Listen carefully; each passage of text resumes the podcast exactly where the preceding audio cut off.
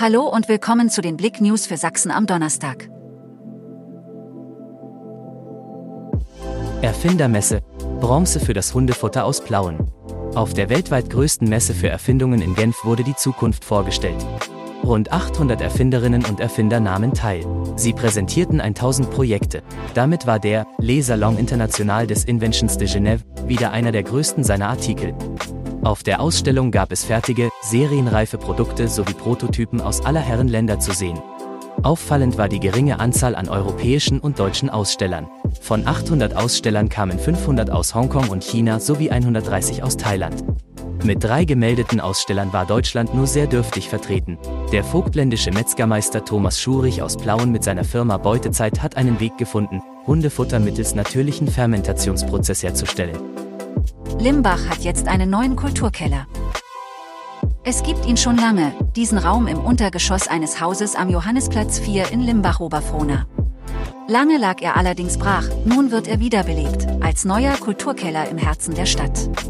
Auf 180 Quadratmetern Fläche soll der Keller künftig sowohl für Konzerte als auch Vorträge, Lesungen oder Partys genutzt werden können.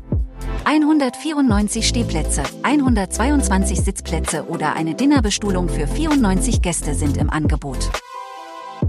Achtung, neuer Superblitzer in der Chemnitzer City montiert. Seit Mittwoch gibt es in der Innenstadt einen neuen Blitzer. Direkt an der Kreuzung vom SMAC, wo die Augustusburger Straße in die Brückenstraße übergeht und die Bahnhofstraße kreuzt, muss man sich in Acht nehmen.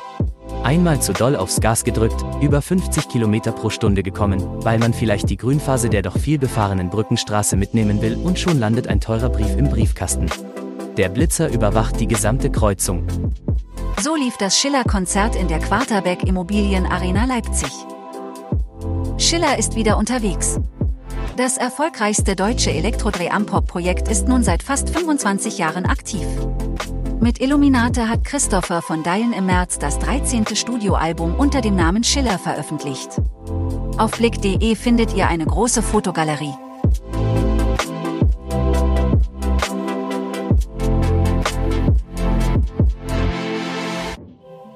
Danke fürs Zuhören.